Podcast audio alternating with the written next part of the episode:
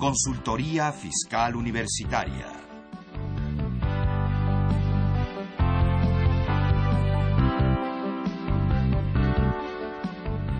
Un programa de Radio UNAM y de la Secretaría de Divulgación y Fomento Editorial de la Facultad de Contaduría y Administración.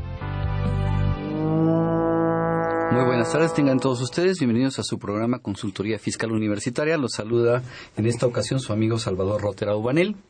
Vamos a tener un tema muy interesante, un tema polémico. Tengo aquí acompañándome dos especialistas en el tema. Antes de entrar al programa ya empezaban las discusiones interesantes. Vamos a platicar sobre el régimen de incorporación. Si es útil, si es fácil, si puede cualquiera subirse a este régimen o no.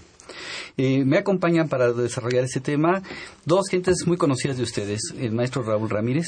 Raúl, muchísimas gracias por estar con nosotros. Salvador, un placer y más sobre eh, de venir a hablar sobre este tema que la verdad es y este muy impactante por todo lo que representa y pues obviamente por todo el mundo de disposiciones que tenemos hoy día. Muchas gracias por Pero es un tema de dos artículos, ¿no? De un artículo en la ley, pero en ley. En ley, claro. Pero y todo lo demás. Exacto. Y también está con nosotros el maestro Jesús Milla. Jesús, gracias por estar con nosotros el día Un de hoy. placer. Ahorita y a ver si nos vamos ponemos de, poner de acuerdo y a ver si Los tres, nos, a ver está, si- nos está yendo la autoridad, porque la Ojalá verdad que sí. es que ojalá nos esté oyendo porque si nosotros tenemos dudas como Especialistas. eh, pues vamos a decir como, como de personas materia. estudiosos de esto y que y que no podemos llegar a una realmente a una definición yo quiero imaginarme que cualquier eh, contribuyente que esté en este régimen este o cualquier persona que no esté eh, contador o, o auxiliar que, que esté auxiliando o ayudando a, a nuestros amigos eh, del RIF,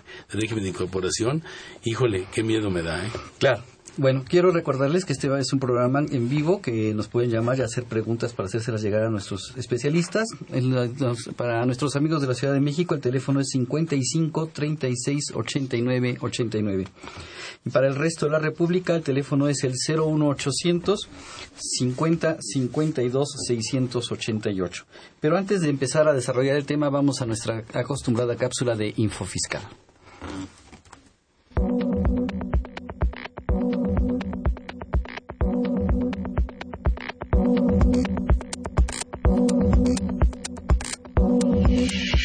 Info Fiscal. Junio 25.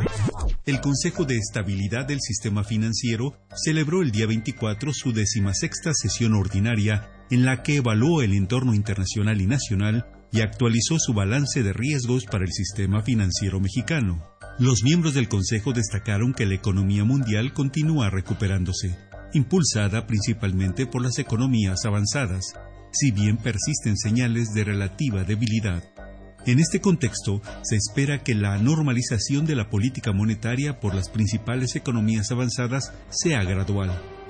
Esta situación ha contribuido a los bajos índices de volatilidad que se observan en los mercados financieros y ha favorecido que los flujos de capital regresen a las economías emergentes.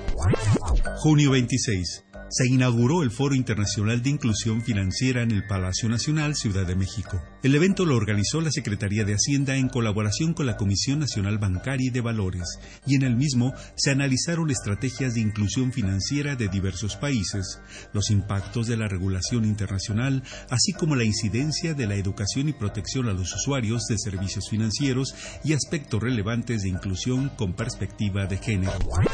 Junio 26. Se publicó el informe sobre la recaudación federal participable y las participaciones federales por estados y en su caso por municipios y la correspondiente al Distrito Federal, así como los procedimientos de cálculo por el mes de mayo de 2014 y por el ajuste definitivo de participaciones del ejercicio de 2013.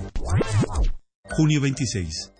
La Secretaría de Hacienda a través del SAT informa a los contribuyentes que dictaminan sus estados financieros para efectos fiscales y a los contadores públicos registrados las fechas para presentar el dictamen fiscal.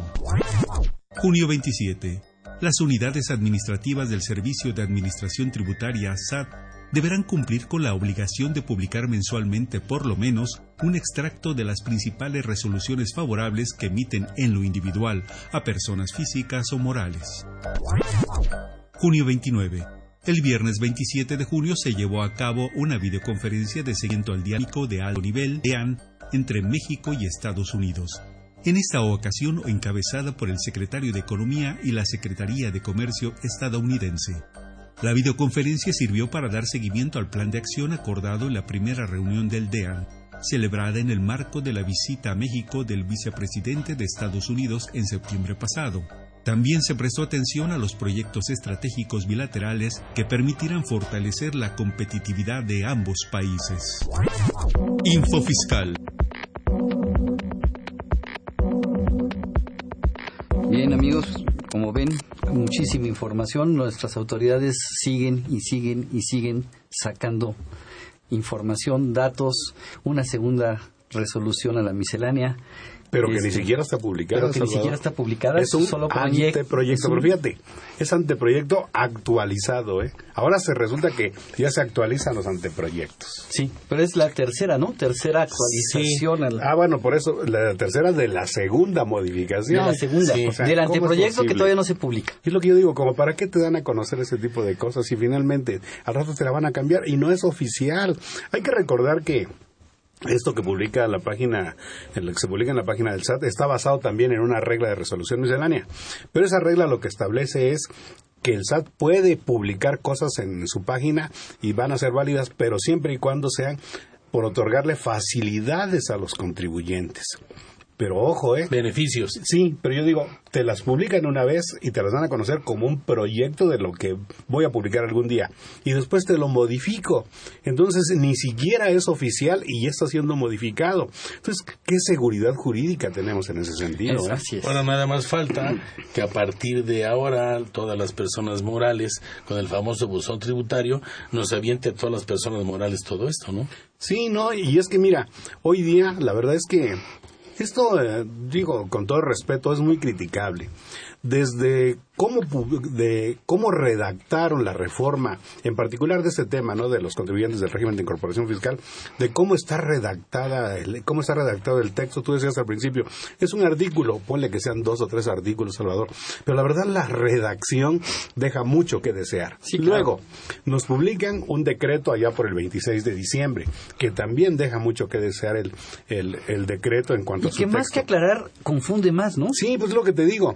Y luego vienen reglas de resolución miscelánea y luego vienen proyectos de la modificación a la resolución miscelánea y lo peor de todo, ahora comunicados de prensa.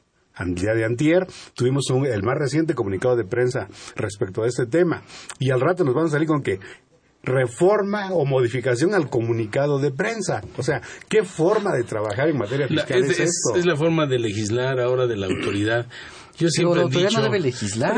he dicho en, en varios foros que el trabajo fue que aceptaran los diputados que no tienen ni la más remota idea de lo que aceptaron, ¿sí? Eh, eh, y eso lo digo con conocimiento, por supuesto. Aquí eh, la situación es que levantaron un elefante artrítico y que están tratando de echar a andar y, nosotros y nosotros nos convertimos en contributillos de indias, ¿no? Contributillos. somos contributillos de indias porque de acuerdo a cómo reaccionemos, este, va modificando Pero con una regla miscelánea como comunicado, ¿no? Este, le quiero agregar a todo lo que acaban ustedes de decir una modificación al reglamento de código. Un nuevo reglamento de código. Un nuevo reglamento de código. Y ahí hay un artículo 33 que me habla de la contabilidad. Pero no quiero meterme en esa bronca ahorita del artículo 33 del reglamento de código, sino quiero preguntarte, ¿cómo hacen su contabilidad? Los del régimen de incorporación. Los del régimen de incorporación, pues en, en principio eh, debe de ser de acuerdo al Código Fiscal de la Federación. Entonces me tengo que remitir al código, al 28 de código, y el 28 de código me va a remitir al 33 del reglamento. así es, así es. Entonces, aunque yo no me quiera meter en la bronca del 33 del reglamento de código, aunque esté como en régimen de incorporación, tengo que volver a verlo. En principio tengo que hacerlo así, aunque realmente en, la, en mi portal, en lo que es la parte de, de, lo que es la expedición de comprobantes y la subida a la página del SAT de la contabilidad, que tiene un formato muy específico, en donde la verdad hay que tener muchísimo cuidado al respecto. Si quieres empezamos con eso o empezamos con otra situación, no, adelante, Bien. Mira, a mí me gustaría, este, digo, ir en este orden. Eh, tú hablabas de la contabilidad contabilidad, Salvador. Y tú preguntas, bueno, ¿y cómo tiene que llevarla? Bueno, pues de acuerdo con código y de acuerdo con reglamento de código. Pero no hay que olvidar otra cosa, ¿eh? hay que, no hay que olvidar que antes que nada, o sea, ese es el mundo fiscal y eso me queda claro. Pero hay que recordar que estos contribuyentes son comerciantes. Y entonces sus, digamos que su naturaleza se tiene que regir por el código de comercio. Claro. El código de comercio a su vez les obliga también a llevar una contabilidad, pero que no tiene que ser una contabilidad en términos fiscales, porque la contabilidad que rige el código y el reglamento del código es obvio que es para efectos fiscales. Pero yo pregunto, ¿y dónde queda la contabilidad financiera, aquella contabilidad que nos enseñaron a los que estudiamos esta carrera desde el primer semestre, la contabilidad de cargos y abonos, porque la contabilidad que tú tienes que hacer para efectos fiscales no es una contabilidad financiera, ¿eh? Ojo, entonces hay que llevar una contabilidad de acuerdo con las normas de información financiera que rigen a nuestra profesión y otra contabilidad que sea únicamente para cómo lo quiere la autoridad. Resulta que hoy día... Pero no es delito llevar dos contabilidades pero aquí no, no son dos, Salvador. No, fíjate ¿Es una modificada? Es, es una. Recuerda que las propias disposiciones fiscales establecen que tú puedes llevar todas las contabilidades que, que quieras, las puedes llevar siempre y cuando se puedan conciliar entre ellas. ¿Por qué? Porque te pongo un ejemplo, y no solamente en estos contribuyentes, digamos que en uno grande. Tú puedes llevar una contabilidad por sucursales, tú puedes llevar una contabilidad por departamentos, pero finalmente toda la concilias y se vuelve una sola, y la financiera puede ser muy diferente a la fiscal. Y eso me queda claro. Aquí el gran- pero aquí el gran problema que tenemos es que se basa primero en una contabilidad financiera, ya que tiene una forma de los cargos y los abonos, o las entradas y las salidas, permíteme tantito, las entradas y las salidas, a donde lo más importante, lo más importante y lo que le veo un montón de problema es en esas en esas eh, contabilizaciones de, de, de los pasivos y de los activos, sí, esos cargos y esos abonos que se hacen, por ejemplo, a deudores o que se hacen almacén antes de la operación que sería la venta o la compra, sí, y lo importantísimo y que tienen que tener en cuenta nuestros amigos es el saldo al 31 de diciembre eh, contable que tenemos, ese va a ser la base fundamental para que inicien a partir a partir de este año a lo que tú marcas a un sistema de contabilidad eh, realmente eh, basado en un principio en un principio de, de conta- principio de la contabilidad genérica mm, dirigido a la parte fiscal que es el gran problema. Es que mira, hay que tomar en cuenta que a la autoridad fiscal o a las disposiciones fiscales, pues, no les importa, en, un- en el caso concreto de, un, de esos contribuyentes del RIF, a la autoridad fiscal no le importa si compraste o vendiste a crédito. no eso no le importa No le importa, razón. exacto. Entonces, desde ahí es Ya tengo una diferencia. Sí, partimos No, ya, una gran no. diferencia, porque tú cuando compras a créditos, a- este, eh, bueno, usted, Salvador, Jesús y nuestro público, cuando compras a crédito, estás en un régimen como este, por supuesto que tu contabilidad financiera ya tienes que registrar tu compra correspondiente, tu, tu deuda con tus proveedores. Si te prestan una cantidad de dinero, registras también la entrada del efectivo y registras la cuenta por pagar, etcétera. Todo eso a la autoridad fiscal o a las disposiciones fiscales no le importan. Al mundo fiscal lo que le importa es dime cuánto pagaste, ¿Y dime cuánto cuánto, co- cobraste. Oye, ¿y qué pasó entonces con los con lo que estoy comprando algo, vendiendo a crédito? No, eso no importa. Por eso me refiero a que son dos mundos. Hoy día la, eh, hay dos mundos muy marcados, el mundo financiero, que es el que nos rige la técnica contable, y el mundo fiscal, que está en el mundo de las disposiciones fiscales. Desde ahí ya tenemos problemas. Sí, bueno, y para este régimen más, por supuesto, porque Claro. recordemos, y ya entrando eh, más en, en el tema, el gran problema que tienen eh, estas personas es del régimen de incorporación fiscal es que la autoridad dice la autoridad yo tengo los la- lo que tú facturaste o lo que en los comprobantes que tú emitiste en forma consolidada Pero ¿no? que cobraste, que, ojo. eh. que cobraste, Que cobraste. que cobraste. Sí. Y, y tengo lo que tú compraste y te dieron un comprobante Pero que fiscal pagaste. digital Pero a ver, que pagaste. Pero a ver, Exacto. entonces me están diciendo que yo no puedo, si estoy en el régimen de incorporación fiscal y estoy vendiendo algo que no me van a pagar, no tengo por qué expedir el comprobante. Mira. Tienes obligación de expedirlo. Acabo de señalar que hay dos mundos. Exacto. ¿sí? Y entonces, esto ya, eh, inclusive en una plática que también di hace algunos meses con gente de la, la de la Núñez, y estuvo gente de la autoridad fiscal, confirmaron mi teoría. Mi teoría es, tú debes seguir expidiendo comprobantes para efectos civiles como es el recibo de honorarios, el recibo de arrendamiento, para efectos mercantiles, como es la nota de crédito, la nota de cargo, la factura, de nómina, como es tu clásico recibo de nómina, y luego tendrás que expedir comprobantes para efectos fiscales. O sea, déjame, déjame ponértelo así.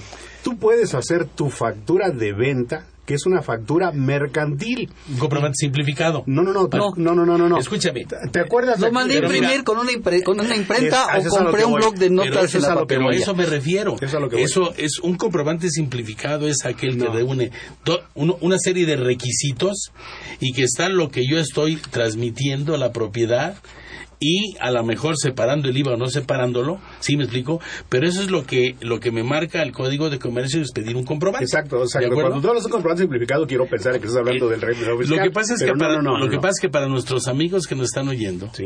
¿cómo les puedes explicar qué tipo de comprobante este es muy similar al comprobante simplificado? Es muy similar digamos al comprobante sí, pero son simplificado, pero quizá no valdría la pena utilizar el, el término simplificado No, para no por- confundir con el mundo porque es fiscal. con el mundo fiscal. Exacto. Un comprobante de un comprobante comercial Exacto, o mercantil. civil, mercantil o civil, Exacto. por, si son nóminas podría ser civil. Aqu- aquellos este, contribuyentes, aquellos contadores, aquellos radioescuchas que conocieron este ámbito, digamos, de hace cinco años para atrás, se acordarán que mandábamos a hacer comprobantes con impresores autorizados y nos hacían nuestras facturas, recibos de honorarios, recibos de arrendamiento, etcétera.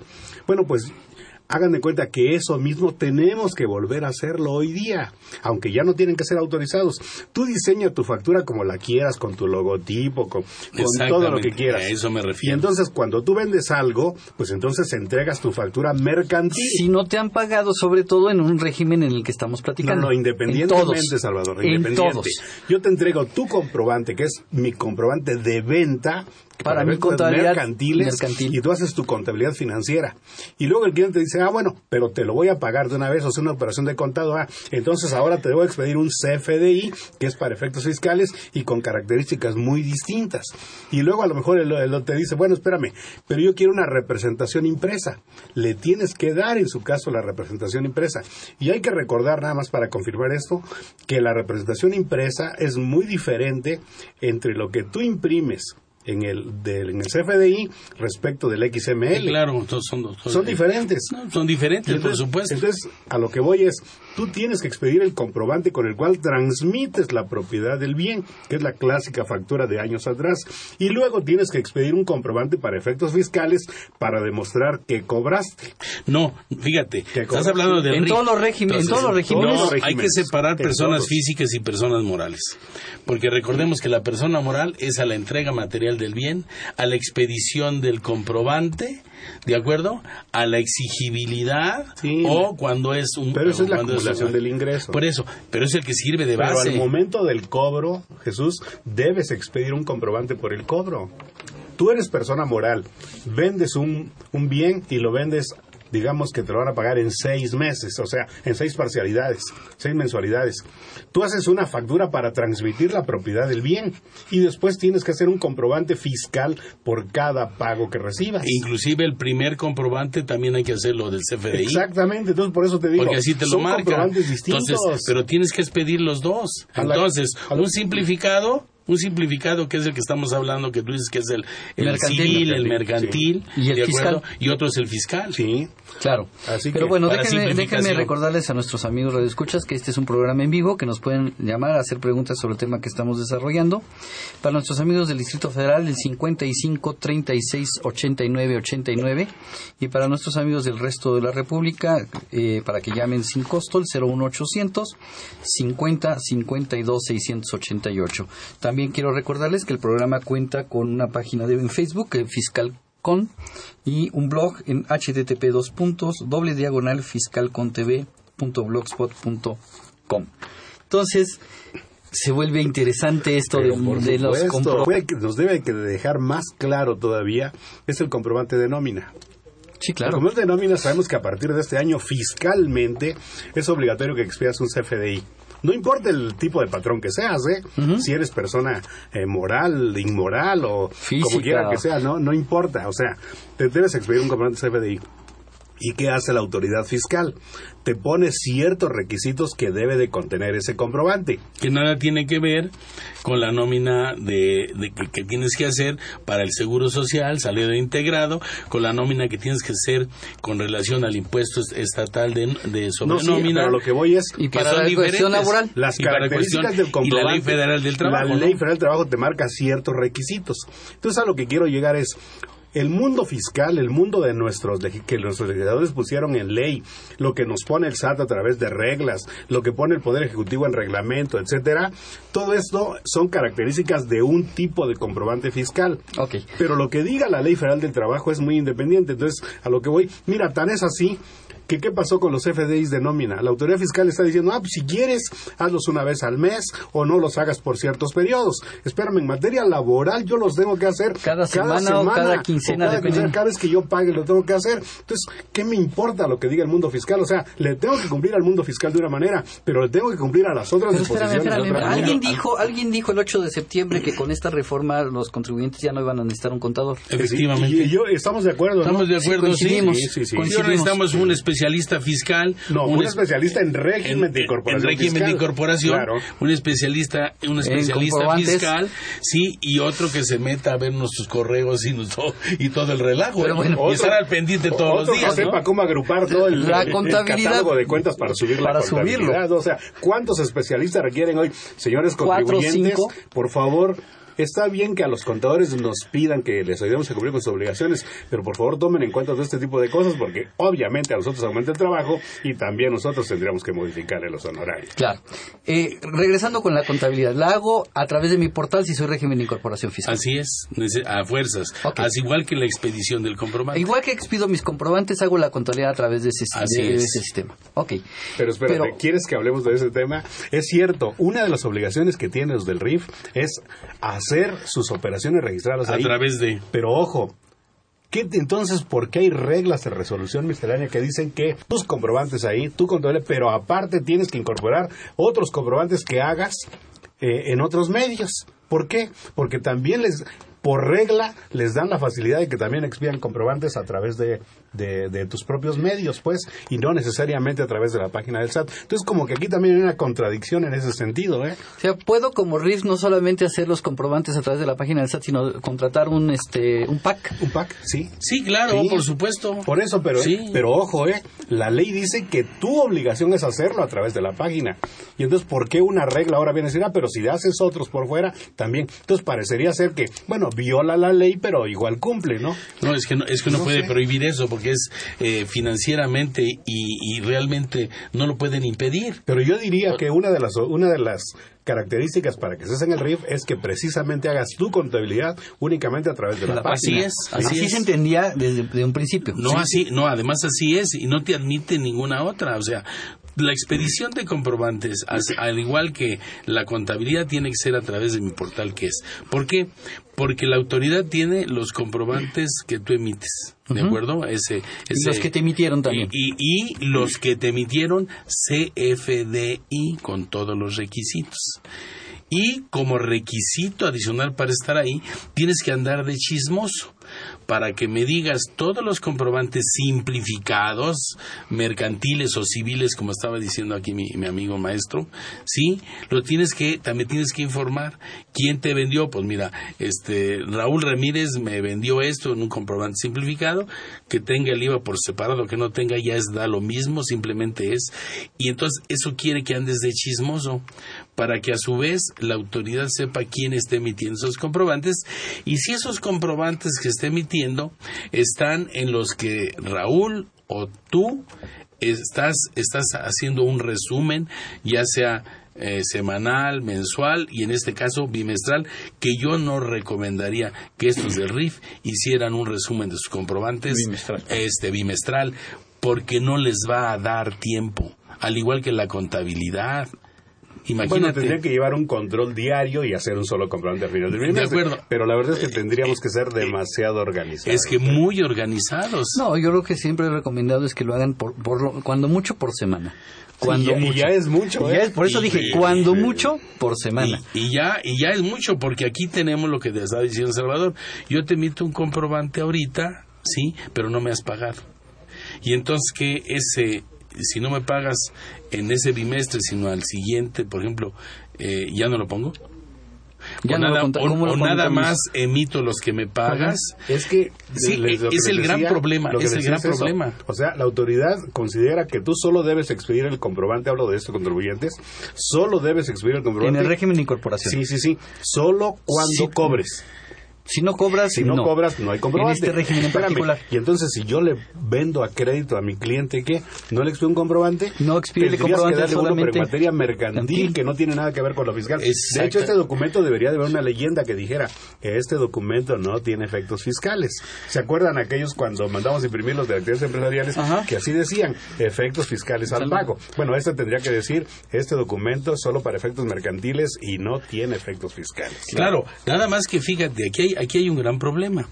El artículo 83 del Código Fiscal de la Federación eh, nos marca Estamos hablando de infracciones y sanciones. Sí, en infracciones y secciones, pues nada más tenemos, dice la fracción sexta, de 13.570 Estamos hablando de la multa 77.600 que le sí, a los señalados en las fracciones eh, etcétera, ¿no? Y 1.360 y 2.170, en este caso serían los del RIF, ¿sí? La primera y la segunda vez, una clausura de 3 a 15 días. Sin embargo, sin embargo, eh, el comprobante, el comprobante que nos está marcando que debe, que debe, de- que debemos, que debemos de, de expedir, eh, nos habla no expedir, no entregar o no poner a disposición de los clientes los comprobantes fiscales digitales por internet de sus actividades. Sin embargo, te llega una visita y no estás expidiendo un comprobante de esos que yo estoy diciendo simplificado, te multa. ¿Sí me explicó? Sí. Entonces estás hablando Pero si y te pagaron. Escúchame, no, eh, ¿Sí? no. Fíjate, no te, no es que aquí es importante, es importante que nosotros eh, y que los que nos están escuchando lo sepan.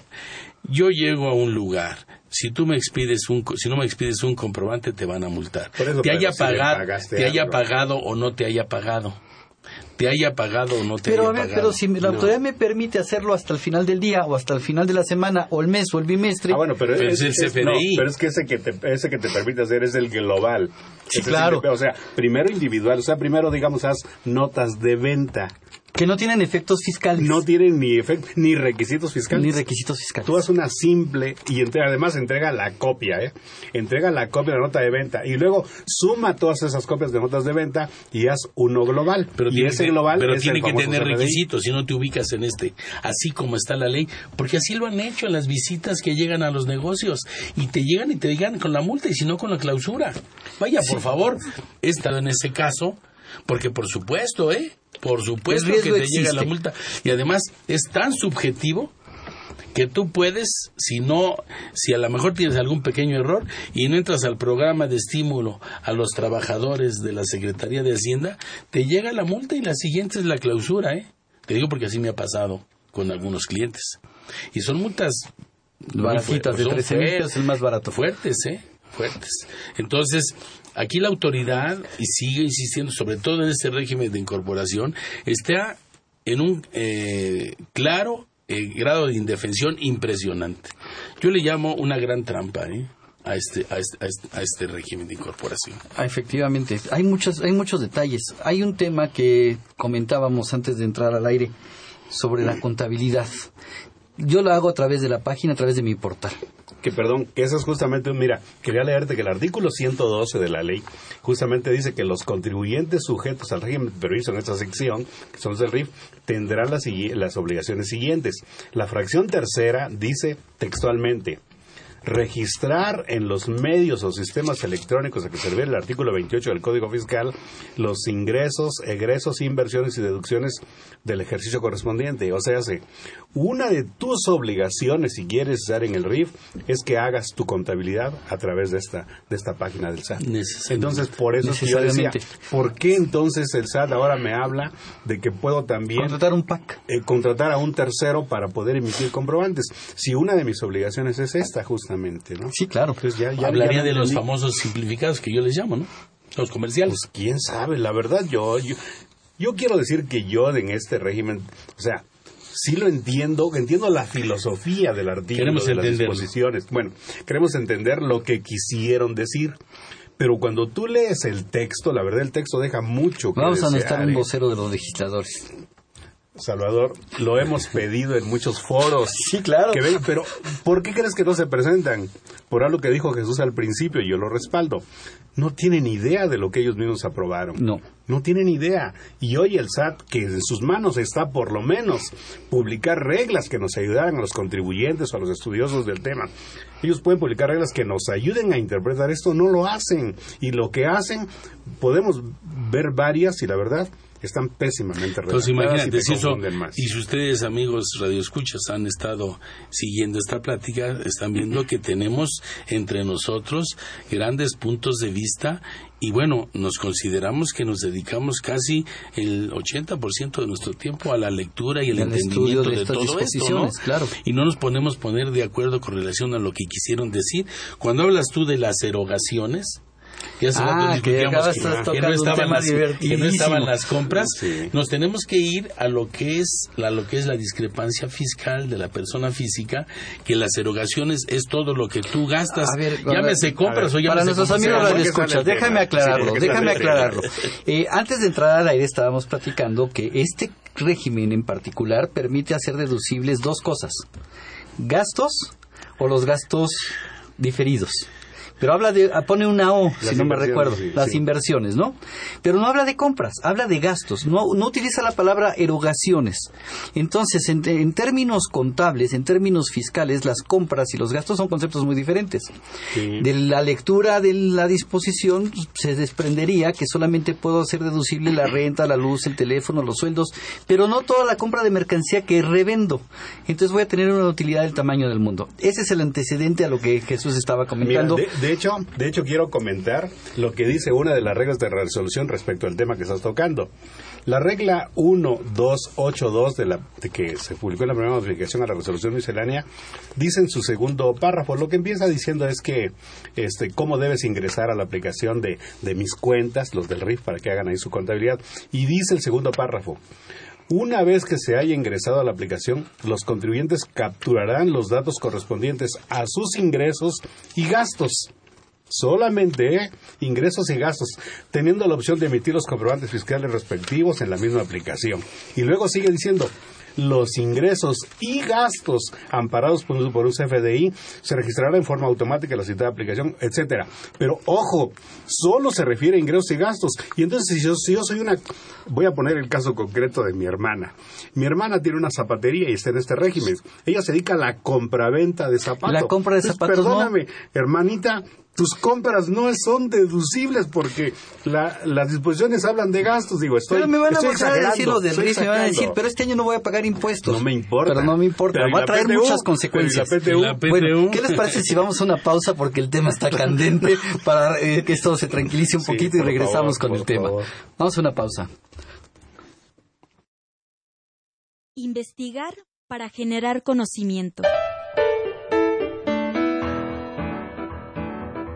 La Facultad de Contaduría y Administración de la UNAM, a través de su División de Investigación, en coordinación con la ANFECA y la LAFEC, te invita al decimonoveno Congreso Internacional de Contaduría, Administración e Informática, a celebrarse los días 8, 9 y 10 de octubre del presente año. El objetivo es difundir resultados de investigación teórico-práctica en las disciplinas de la contaduría, administración e informática, así como la interacción académica entre investigadores nacionales y extranjeros. Informes 555-622-8490, extensión 170. Escríbenos a Congreso Internacional arroba fca.unam.mx.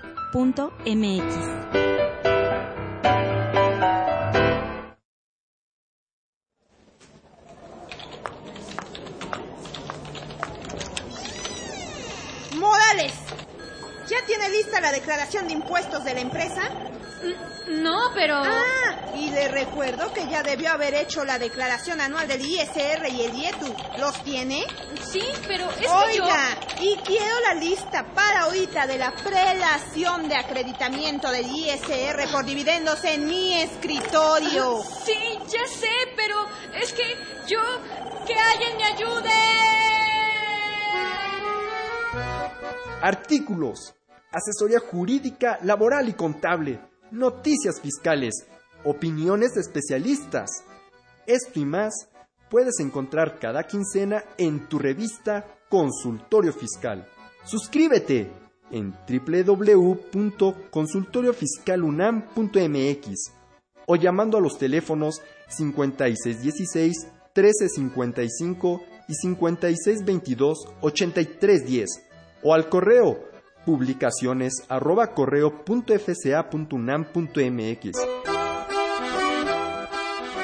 ¡Morales! Pero qué buen trabajo ha hecho. Ay, gracias, jefa. Consultorio Fiscal. Por mucho la primera, por mucho la mejor. Bien, vamos a regalar cinco revistas de eh, consultorio fiscal del número 597 correspondiente a la primera quincena del mes de julio, hoy 2 de julio ya. Sí. Este, Estamos ahí empezando el segundo semestre. Así es. Y vamos a regalarles cinco ejemplares a las primeras cinco personas que nos llamen y nos digan qué concepto dijimos que puede deducir un régimen de incorporación fiscal. Y también los invitamos a que se suscriban a la revista Consultorio Fiscal y a que vean nuestro programa de televisión fiscal.com que se transmite todos los sábados eh, a las 9 de la mañana por TV UNAM y los jueves por en vivo por internet. El tema está interesantísimo. Tenemos dos preguntas y un, y un comentario de un radio escucha. Este dice que el tema está muy interesante pero que estamos hablando más de uno al mismo tiempo y no se nos entiende. Perdón, mil disculpas, yo acepto mi responsabilidad. y la mía también, y una disculpa, pero siempre que tratamos de esto, y no es la primera vez, y obviamente al aire debe de ser, debemos de evitarlo. ¿no? ya no me junten con esos dos especialistas. José Hernández es contribuyente del régimen de honorarios y va a optar por llevar sus cuentas sin hacer factura. ¿Es posible que lo haga, eh, que haga una factura este eh, global. global? No, es él no.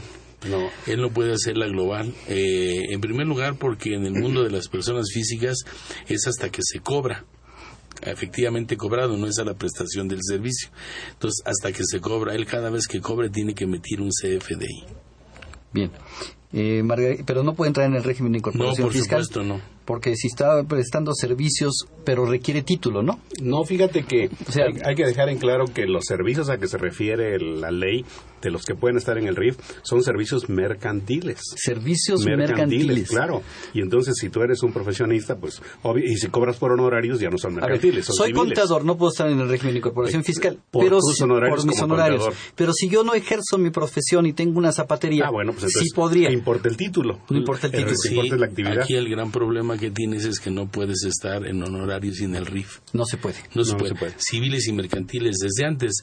Es importante hacer la aclaración que esto del título, para mi muy personal punto de vista, si esta persona que tiene el título enajena bienes u otorgue el uso o goce temporal, como lo marca el 17 del código, vamos a hablar de un arquitecto que le digo, oye, ¿cuánto me cobras por pintar mi casa? Pone material y mano de obra. Esa es una prestación de servicios mercantiles. Puede estar en el RIF. Claro, pero si cobra honorarios, eh, no. si yo soy arquitecto y te, hago, ese, no, hago ese, eso que acabas de mencionar, Jesús, para tu casa, estaría en RIF. Pero si Raúl llega y me dice, oye, ¿me puedes hacer eh, los planos de mi casa porque no tengo planos, necesito tener los planos y me los están pidiendo? Y le hago los planos de su casa, Raúl, ya no puedo estar en no RIF. porque me cobras honorarios. Fíjate que eso puede, eso puede pasar inclusive, digo, con otro tipo de actividades, un, un taller mecánico. Si el taller mecánico te repara el bien y te pone las refacciones y te las cobra, el acto es mercantil. Si el taller mecánico dice, bueno, solamente le voy a cobrar mi mano de obra, eso puede ser honorarios, fíjate, y entonces no puede estar en, en las actividades mercantiles. Hay tres, tres grupos de actividades mercantiles, que son la enajenación de bienes, la, lo clásico que conocemos como compraventa, la prestación de los servicios mercantiles, como es la comisión, la consignación, la correduría, etcétera, otros, y está el arrendamiento de muebles. El otorgamiento de uso sí, Y que quede claro que la ley desde que existía el régimen de pequeños contribuyentes nunca le han permitido a los de arrendamiento de muebles, nunca les permitieron estar en repecos, ni ahora les permiten estar en el RIF. Esto es, si tú eres un contribuyente que a lo mejor se dedica a rentar eh, mesas, sillas, mesas, sillas para fiestas, este tipo de cosas, por supuesto que no puedes estar en el RIF. Tienes que estar en régimen general porque la ley solo se refiere a dos tipos de las actividades eh, mercantiles, que son la enajenación de bienes y la prestación de servicios, y dejaron fuera y han seguido dejando fuera a los arrendadores de muebles. Que es el otorgamiento de uso goce temporal de bienes muebles. muebles. Sí. Bien, Margarita Silva, eh, no tiene que ver con el tema, yo quisiera contestarle muy, muy breve para no desviarnos mucho del tema y en su caso le contestamos un poquito más a detalle a través de Fiscalcon. Quiere vender su casa, pero teme hacerlo por las reformas, que quiere una muy breve asesoría. No tiene mayor problema. Pues, lo único que tiene que cuidar es que no rebase de los límites de UDIs y que no haya en, los, en los años anteriores, en cinco, años, cinco años, no haya vendido, otra, No, pero son menos, no, son tres y medio millones de pesos. Ah, la bajaron tres, y medio, tres y medio millones de pesos. Sí, sí, y que en cinco años anteriores no haya vendido otra casa habitación. y que demuestre que en esa casa ella vivía. Así es. Lo puede demostrar con estado de cuenta. descendiente y cónyuges. Así es, estado de cuenta bancario, en ese domicilio. Comprobantes de, teléfono fijo. De teléfono fijo en ese domicilio. De luz, de... pero bueno, el notario le dará... Pero no tiene ningún, ningún tipo de riesgo, ¿eh? es una operación transparente, se tiene que hacer ante un fedatario público y recordar algo muy importante, tiene que informar esta, esta venta, la tiene que informar en su declaración. El notario eh, va unido con la, con la parte, con la parte del, con la parte del notario. Sí es, es eh, esto que estamos hablando de la, de la venta de casa, de la, de la venta de casa habitación, pues nada más que cuide. Es el mismo notario le puede, lo, la puede auxiliar ¿no? en ese tipo de situaciones. Eh, regresando ya con nuestro tema, eh, platicábamos del régimen de incorporación fiscal. Me, ya me platicaste que tengo que hacer la contabilidad en la página de Internet.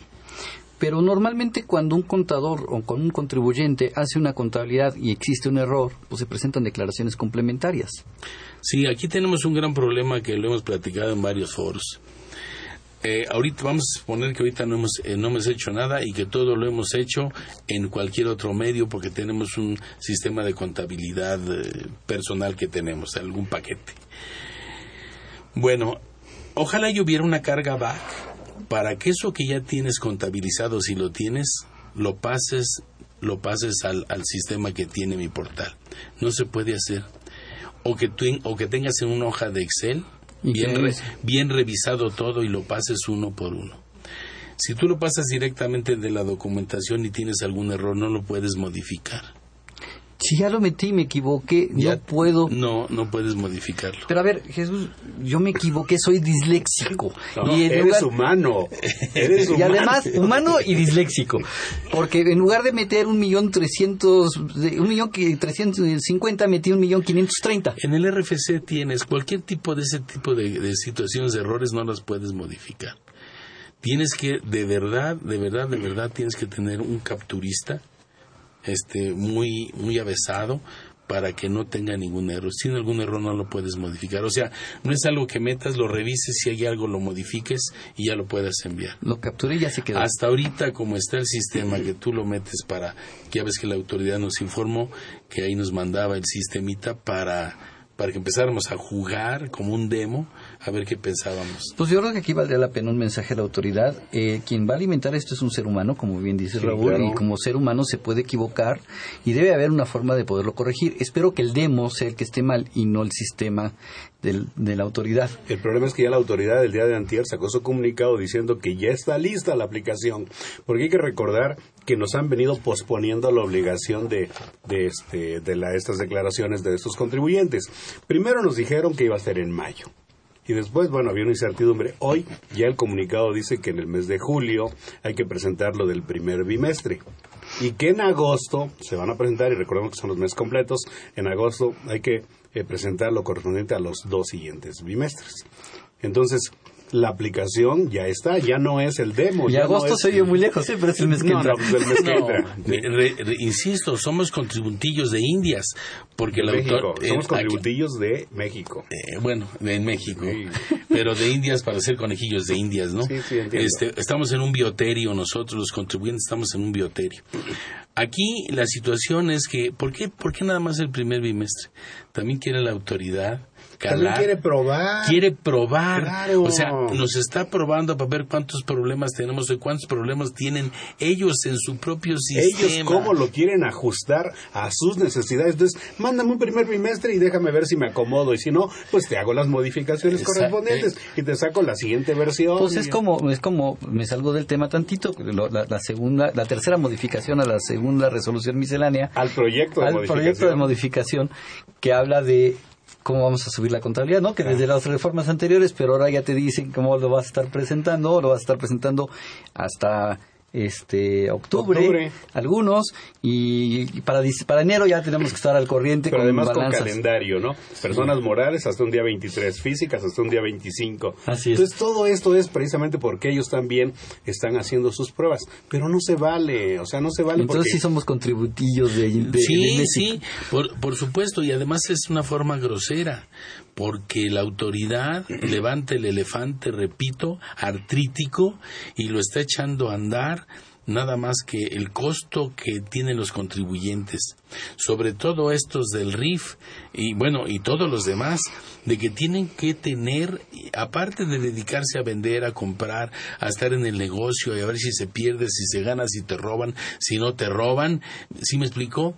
Tienen que, todos los días tienen que ah, checar el buzón tributario para ver qué nos dice en la mañana y... Que entró ayer. Y, eh, para, personas, morales.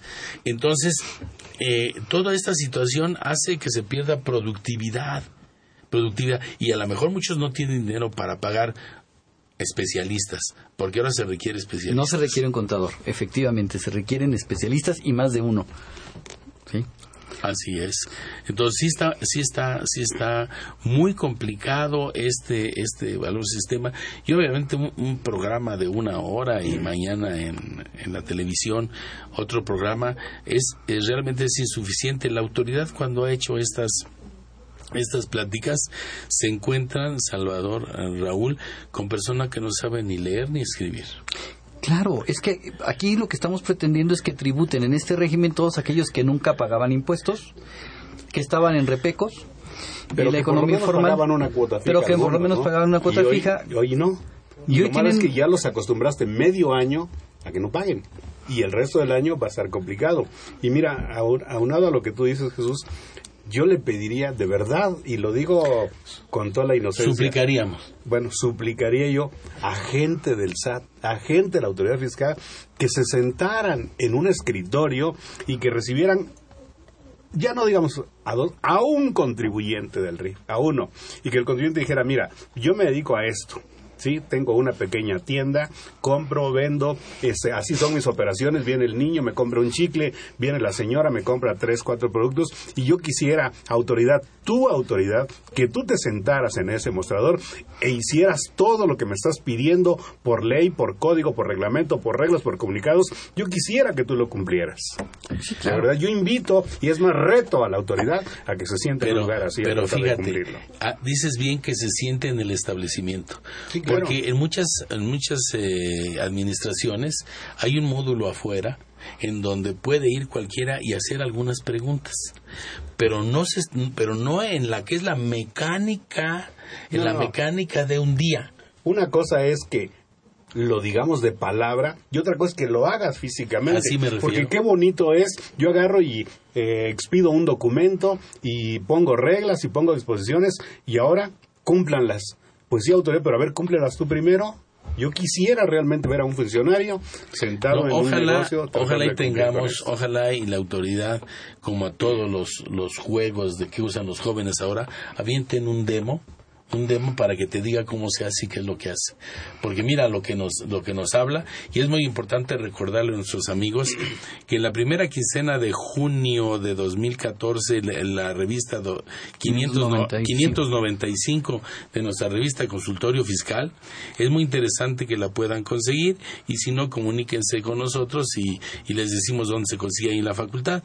Está el régimen de incorporación fiscal eh, y escrito por un, super uno de los compañeros conocedor de la parte de, informática. que es eh, José Julio Solís García, junto con Juan Moreno Escobar, que trae todo lo que se refiere que hay Las que láminas. las láminas, las láminas de Te lo sigue, que aparece. te lleva paso a paso Te lleva, para te lleva paso a paso con un ejemplo. Porque la verdad, la verdad, para que para que nosotros o los que escribimos aquí o cooperamos aquí eh, tengamos la, la visión de meter eso en una revista es porque de verdad está muy complicado. Sí, claro, está verdaderamente complicado y con el, el- el problema de que no me puedo equivocar. No puedo- tiene que ser un Dios quien haga la declaración para que no se equivoque Sí. y presente la Sí, información es importante correcta. porque hablando de esto, recuerden que nosotros vamos a meter eh, nuestros comprobantes sin el IVA. Y después, en el mismo sistema de contabilidad, tenemos que poner si es IVA del 16, si es IVA del 0, por ejemplo. Sí, pero acuerde que habrá casos donde sí expidas comprobantes con, Claro. con IVA desglosado. Claro, ¿eh? pero Sí. aunque no los expidas, cuando tú expides Sí, al momento de llenar, global. como todos son, como todos, vamos a suponer que, vamos a decir que todo causa IVA menos los exentos y los no objeto, para, para que todos entre- en, en los, entremos en, Sí. en tema, todo causa IVA menos los exentos y los no objeto. Exacto, entonces ahora resulta que la señora que tiene la tiendita en la esquina tiene que saber Sí, qué que- productos están al 16, cuáles están al 0 y cuáles no causan impuesto. ¿eh? Así es. Ojo, todo eso lo tiene que saber la señora para llevar un control de todo esto. Y entonces poder hacer sus comprobantes globales y en los comprobantes globales saber cuánto fue lo que cobró por cada uno. Pero a ver, Raúl, me voy a poner en el- los zapatos de la señora de la tiendita de la esquina. Qué bien, qué bien, qué muy buen ejemplo acaban de poner ustedes. Resulta que a mí me dijeron que si yo no expido ningún comprobante con el IVA desglosado, no voy a pagar el IVA. Con el- Esto- esto claro, es- que en, operes el- con en el este régimen, ¿no? general. Así es, Sí, Y aún así tengo que poderlos identificar. por supuesto. claro. Por supuesto. Y entonces tengo que ir yo a, a- a- a estudiar y buscar un especialista que me diga, a ver, esto, póngame en un anaquel lo que va con IVA mira, que el IVA, 16. y mira que el IVA es sencillito. ¿eh? Exacto, pues, no, pero espérate. Póngame en otro anaquel lo que va con IVA al cero y póngame en este anaquel lo que va exento. Exacto. Porque la señora, para que se Espérame. aprenda todo, no porque no sepa, no porque no pueda, es porque lo que acabas de decir, el IVA es sencillito y Está está tan de- de- delgada la línea que define si sí o si no, que le vamos a poner a la pobre señora a, girar. sufrir. Nosotros, nosotros, cuando damos un curso de IVA, a mí no me pregunten de un producto, un producto en forma específica, porque necesitaría yo ver demasiadas características, si es Para alimento o no es alimento. Está bien, está bien. Y mira, yo, eh, yo me reí en un principio cuando tú dijiste que el IVA es sencillito, porque lo quise comparar, mi mente voló, y ahora métete al IEPS. Ah, porque tienen resulta que este año nos, nos este, están llevando con el nuevo IEPS a muchos productos. La misma tiendita de la esquina que vende productos que están endulzados, las famosas botanas, las golosinas, etcétera. Ahora tienes que saber qué, produ- qué productos de esos causan IEPS, ver. porque también lo tienes que desglosar. A ver, pero aparte hay otra cosa, no solamente es IEPS, en algunos casos hay productos o hay artículos que causan el IEPS más el IVA, y otros puro IEPS y otros puro IVA. ¿Qué tal? Sí, Entonces, y a ver la tiendita entonces, amigo, amigo, amigo o amiga de la tiendita, necesita contratar a un especialista para que le clasifique toda su tienda y diga, aquí vas a poner estos productos porque estos nada más causan IVA Exacto. al 16. Sí. Estos nada más causan IVA al 0. Sí. Estos están exentos, pero estos causan nada más JEPS, Nada nada más, sí. JEPS. Y estos causan JEPS e IVA. Para que cuando tú los vendas puedas hacer tu declaración y sepas que y no me cam- no me reacomodes la tienda porque si me reacomodas la tienda vas a tener que volver a traer a, a Ni metas nuevos artículos. Ni ¿eh? metas nuevos artículos. Sí, aquí es importante señalar una cosa. Yo pienso que el que tiene mayor problema es el que elabora en términos caseros todos los productos, por ejemplo, como en Oaxaca, como en Bonito en estado, por cierto, lo mejor. hermoso So- so- Xochitl, menos los oaxaqueños no perdón no, no, es una broma para mi amigo es una broma para mi amigo este no porque acuérdense que es a los importadores a los productores ¿sí? Son los que en un principio así los marca. Pero para el, Aun- el 8% Pero, de eso, los- pero eso- de- eso era hasta la, hasta Hasta- la ley del año el- pasado. hasta el año Sí. pasado. Este el año- nuevo IEPS es para el comerciante, el que compra y vende. En el del ti- 8% de las botanas, de, los, Sí, de, las los- de golosinas. los gaso- golosinas, efectivamente hasta el último enajenante. Sí, sí. Por eso te digo, la tiendita de la esquina vende chicles y los chicles, bueno, tiene, tiene una exención en IVA, pero no en IEPS. Y en JEP solamente la va a tener, no lo va a pagar si es que no lo desglosen los comprobantes. Exactamente. Pero imagínate los dulces regionales. Los regionales, ese es el gran Ese problema. es Puebla, Michoacán, Sí. Chiapas, Lo que Todos, quieras. todos, imagínate. Fíjate que nos acaba de llegar una excelente pregunta de Isidro López. Es, dice que a partir del comunicado que ya mencionamos, De declarar solamente, solo el primer bimestre, que ¿qué hace? Él ya declaró el tercer bimestre Ah, porque bárbaro. le llegó un aviso del SAT, pero no declaró los dos primeros bimestres. ¿Qué, qué hace? ¿Qué- Pues Ah, que, pues lo, que los que lo presente. los Uno en julio y el otro en agosto. En este mes que presente el primer bimestre, No, pero ya presentó el tercero, ¿no? Ya presentó el Ah, sí, tercero. en julio que presenta Lo el primer bimestre y en agosto que presenta el segundo. Al- lo que pasa es que al el si es del RIF, es del RIF. es del RIF, ya le llegó, Sí. ya le llegó el, Aquí, el- el- aquí recordemos que no es como arrendamiento, que sería enero y febrero y cortas enero y febrero. Marzo y abril y cortas enero y, eh, marzo y abril. No, aquí es enero y febrero y después marzo y abril con los ingresos. Porque en la contabilidad... Sí, sí, sí, claro. Ajá. Pero él ya presentó el tercer bimestre. Sí, sin por eso. haber presentado el primero y el segundo. Bueno, habría que ver si el tercer bimestre lo acumuló. Porque si va acumulado tendría que ser una complementaria, ¿eh? Sí, fíjense que que otra, otra, otra cosa que yo quisiera... sería un caso único. que yo quisiera claro. también poner a poner aquí a consideración rápido de, nuestra, de la autoridad es que me den la oportunidad de pagar en forma mensual y no bimestral. Porque resulta que si yo vendo al bimestre 41 mil pesos, pago 6 mil 600. Pero si vendo 20 mensual, ven, este, el impuesto es de 2 mil. Entonces, si es mensual, 20 y 20, pago 4 mil. Pero como me hace acumularlo a 60, pago el 33% más. Es No, otra pero, trampa. pero, pero te cambiaría la tarifa. Te cambiaría la tarifa sí, a la te mensual. te la convertiría en mensual, te la partiría. Pero así como está bimestral, pagas un 33% más. Pagas más. Tengo Pero bueno, dudas, pero bueno. desgraciadamente el tiempo se nos acabó. No, por favor. Estamos empezando a calentar motores No. y, el y el tiempo se acabó. Este, no me queda más que agradecerles, Jesús. Muchísimas gracias por estar con nosotros. No, gracias, es un placer y como siempre, platicar y una disculpa si nos metemos el pie entre nosotros aquí. Pero creo que nuestros amigos de la escucha se entendió al final qué es lo que queríamos comunicarles. Sí, gracias. Raúl, muchísimas gracias por estar con nosotros el día de hoy. Salvador, muchas gracias y de verdad las veces que sean necesarias que vengamos a platicar de este y otros temas, yo encantado de la vida. Muchas gracias por la oportunidad. Gracias, se despide de ustedes su amigo Salvador Rotera Ubanel. La Facultad de Contaduría y Administración agradece a los conductores invitados de este programa quienes participan en forma honoraria. La opinión expresada por ellos durante la transmisión del mismo refleja únicamente su postura personal y no precisamente la de la institución. Muchísimas gracias, buen provecho y nos escuchamos hasta la próxima.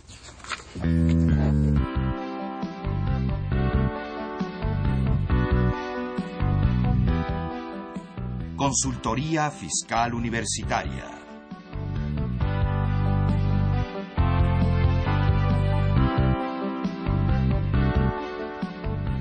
programa de Radio UNAM y de la Secretaría de Divulgación y Fomento Editorial de la Facultad de Contaduría y Administración.